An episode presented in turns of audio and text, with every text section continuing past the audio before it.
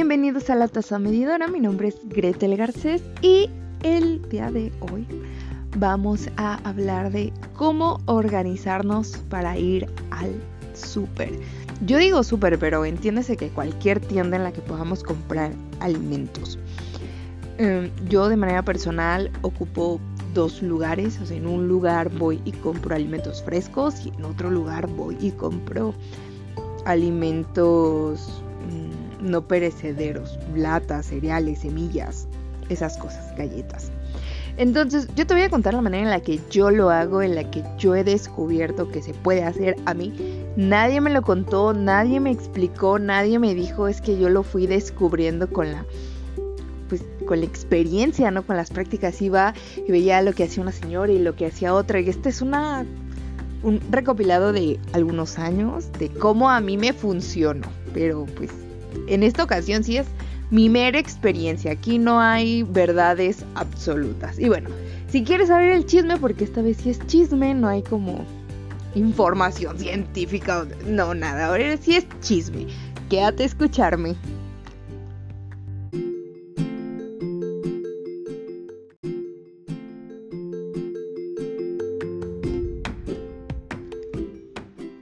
Bueno, pues vamos a empezar con el primer elemento para tener una compra exitosa, que es la lista del súper. Y puede ser que obviemos esta parte, es que todo lo traemos en nuestra cabeza, pero las veces que yo no llevo lista de súper, siempre se me olvida lo importante. O sea, por lo que voy es lo que no compro. Entonces hay que tener siempre una lista de súper. ¿Y cómo vamos a hacer esta lista de súper? Hay muchas opciones, hay podemos considerar varios elementos. Yo te voy a dar dos. La primera es tener un menú que vamos a seguir, entonces ya sabemos que vamos a comer lunes, que vamos a comer martes, que vamos a comer miércoles y eh, pues en base al menú hacemos la lista de cuáles son los alimentos que vamos a necesitar, comparamos contra lo que tenemos en nuestro stock, en nuestra cocina o en nuestra alacena, hacemos nuestra lista y nos vamos al súper. Esa es la primera. La otra, cuando no tenemos un menú, podemos ir directamente a nuestra alacena y ir viendo qué sí tenemos y qué nos hace falta siempre y cuando tengamos ya más o menos una rutina de qué es lo que siempre consumimos y qué es lo que siempre debe de haber. Por ejemplo, en mi casa jamás, jamás puede faltar el arroz y la pasta. Creo que son de las cosas que más se consumen, que son alimentos pues no perecederos, o sea que pueden estar ahí muchas semanas hasta varios meses en la alacena, entonces pues no pasa nada si de repente compro de más y ahí lo tengo para cuando lo vaya utilizando, hay veces que puede ser muy seguido y hay veces que no tanto, entonces que siempre esté. Y así lo podemos hacer. Entonces, si lo vamos a hacer de esa forma, pues ir y tenemos bien organizada nuestra alacena, pues ir estante por estante para ver qué es lo que se tiene, qué es lo que se hace falta, qué fue lo que no se comió y de eso pues hay que esperar otro poco para que se vuelva a comprar. Por ejemplo, yo en mi alacena ahorita de lo que tengo mucho stock y por alguna extraña razón no se está comiendo son las gelatinas, o sea, el polvito para hacer gelatina. Tengo un montón de sabores porque en alguna ocasión me emocioné y compré de un montón de sabores porque pandemia estamos encerrados, mejor estar haciendo gelatinas que estar horneando panquecitos.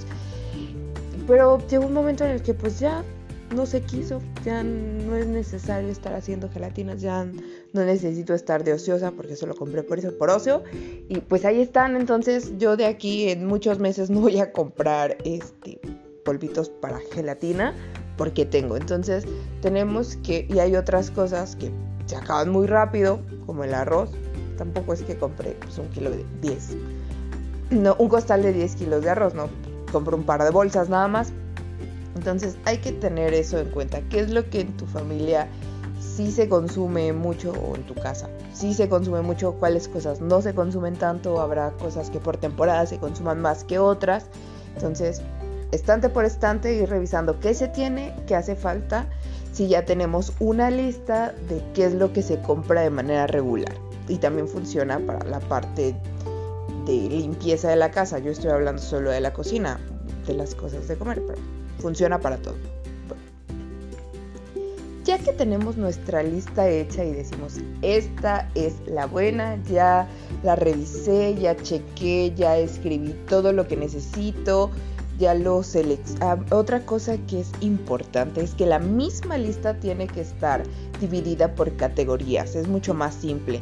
Si vamos al súper, porque recordamos que el súper también está dividido por categorías, entonces si tenemos una lista toda revuelta en la que tenemos alimentos refrigerados y también tenemos cereales y tenemos latas y todo revuelto, cuando hacemos el súper, pues es dar más vueltas porque tienes que pasar en el mismo pasillo varias veces porque vas haciendo la lista y eso no lo viste y te tienes que regresar o si vas con alguien, le dices, oye, ¿te puedes regresar al pasillo fulano por, no sé, una lata de frijoles?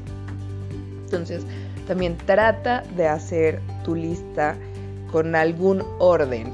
Clasifícalo pues, de una manera que a ti te sea cómoda y si siempre vas al mismo súper o a la misma tienda en la que compras lo que sea, por lo general tienen un orden. Entonces intenta que tu orden se asemeje al de ellos o que el de ellos se asemeje al tuyo, como lo quieras ver. Entonces ya que tienes la lista ordenada, clasificada de... A mí la manera en la que me gusta hacerlo son alimentos frescos, alimentos refrigerados. Y después de los alimentos refrigerados, pues ya lo demás como lo ordenes, pues no tiene mucha importancia. Pero pues yo sí, lo subordeno. Todo lo que es galletas y panes que se puedan aplastar, el pan de caja, este, las tostadas, o sea, todo eso va junto para que tenga su propio espacio y no llegue hecho pues puré. Después las latas y eso me gusta mucho separar las cajas de las latas porque pues las latas también se tienen que cuidar y las cajas pues también tienen su propio espacio. Es que si se aplastan y se rompen las galletas o lo que sea que compraste, pues luego ya nadie se lo quiere comer. Entonces es importante. O ya que hicimos todo eso, que Gretel es que es bien latoso, que flojera, yo lo sé, al inicio da mucha flojera, requiere mucho compromiso, pero una vez que le agarraste la onda a hacer la lista del súper y organizarte, todo es más simple, en verdad. Puedes optimizar mucho tiempo si eres de las personas que hacen compras, no sé, una vez a la quincena o una vez al mes. Funciona porque compras todo lo que necesitas, es muy fácil ordenarlo porque compras grandes, ordenarlas en la alacena, yo sé que también es muy tedioso, es que requiere compromiso para que todo tenga un orden y puedas utilizarlo, porque si llegas y todo lo que compraste al súper nada más lo avientas en la alacena, o sea, después ya no sabes ni qué tienes y terminas comprando extra porque tú supones que no hay y bajas a la tienda porque lo necesitas o terminas comiendo otra cosa de lo que sí puedes ver que hay en la alacena. Se necesita el orden. Bueno, ya que tenemos nuestra lista ordenada y todo muy bonito, es ir a la tienda. ¿Y en la tienda qué vamos a hacer? Bueno, mi recomendación y es lo que a mí me funciona es empezar primero con los alimentos, así van, frescos, eh, los frescos, los refrigerados y por último este, pues todo lo de abarrotes, por decirlo. Gretel, ¿y por qué en ese orden? Porque al momento de pagar vas a meter primero por la, la caja los abarrotes, después vas a poner los alimentos refrigerados y hasta el último los frescos. Entonces, cuando tú subas las bolsas a tu coche o al taxi o donde sea, porque estamos suponiendo que llevas muchas bolsas y tú solo cargándolas no vas a poder, aunque vivas muy cerca, vas a meter primero los frescos, después los refrigerados y hasta el último los abarrotes. Entonces cuando llegues a tu casa y te bajes, lo primero que vas a bajar van a ser los abarrotes, después los refrigerados y al final los frescos. Gretel, ¿y con qué finalidad vienen en este orden y hemos venido acarreando? Pues cuando tú llegues a tu casa y bajes del coche los alimentos frescos, es lo primero que puedes ordenar, que vas a evitar que se te aplasten o que se te magullen. Hay alimentos frescos que no necesitan tanto cuidado, pero hay otros que sí. Entonces, yo a mí me ha funcionado hacerlo de esta forma y cuidamos y también tenemos siempre a la mano los alimentos que van refrigerados y los tenemos todos juntos para que no se pierda nuestro, pues no sé, ¿qué te gusta? Pues nuestro queso ahí con las latas y que no sabes ni dónde quedó y al final, y no sé, tuviste una urgencia, fuiste al súper, regresaste, dijiste, solo voy a meter los, lo que va en el refrigerador para que no se eche a perder y las latas y las cajas y demás, ahí lo dejo y me voy a ir porque tengo otro compromiso. Bueno, pues si tú te vas y no te fijaste que en esa bolsa se quedó el queso, pues adivina a quién se le echó a perder su queso o su vida de anaquel fue mucho más corta porque dejó el queso en una bolsa en la que no iba y pues es para que se te haga la vida mucho más fácil. Yo he entendido que así es más simple y de repente si tú no tienes TOC y no eres tan metódico, resulta bastante tedioso. Pero si tienes un poquito de TOC en organización, resulta tu vida mucho más simple. Es que sí es más sencilla. Ay, Gretel, es que es mucho ritual para hacer las compras. Yo lo sé. Yo lo sé porque yo lo hago. Pero te super juro que funciona hacerlo de esta manera. Bueno, y ya por último, de que hiciste todo este ritual de los alimentos frescos, los refrigerados, que por lo general los alimentos frescos tienen que refrigerarse, entonces vienen todos juntos. Y los abarrotes, pues es organizarlo en tu casa. Pues parece que no te dije mucho, pero es importante. El resumen es, es importante el orden para las compras y necesitas una lista y una metodología. Y con eso, suficiente.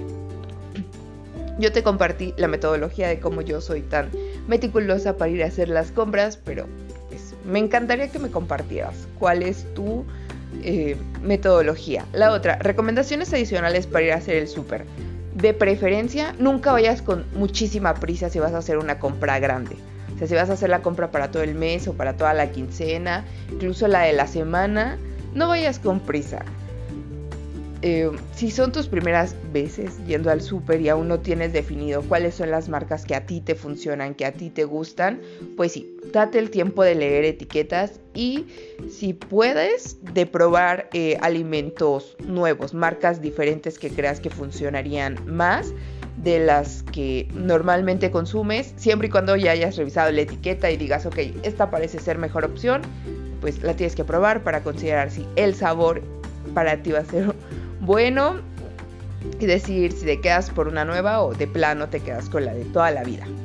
Eso. La otra es no vayas con hambre al súper. Esto parece bien tonto, pero es bien importante. Si tú vas con hambre al súper, tiendes a comprar alimentos que no necesitas. Entonces, por favor, no vayas con hambre, no vayas con prisa y ten una metodología para hacer las compras. Y ya, se acabó. Ese era, eso era todo. Entonces, ya sé que últimamente no he sido tan puntual para subir los podcasts en jueves. He tenido unos problemas de organización. Prometo ya eh, organizarme mejor para que realmente esté el podcast el jueves. Y pues ya, eso sería todo. Búscame en redes sociales. Si buscas en la descripción, casi siempre las dejo. Cuéntame tú cómo haces las compras y ya vamos a seguir hablando de esto. Nos vemos en el siguiente podcast.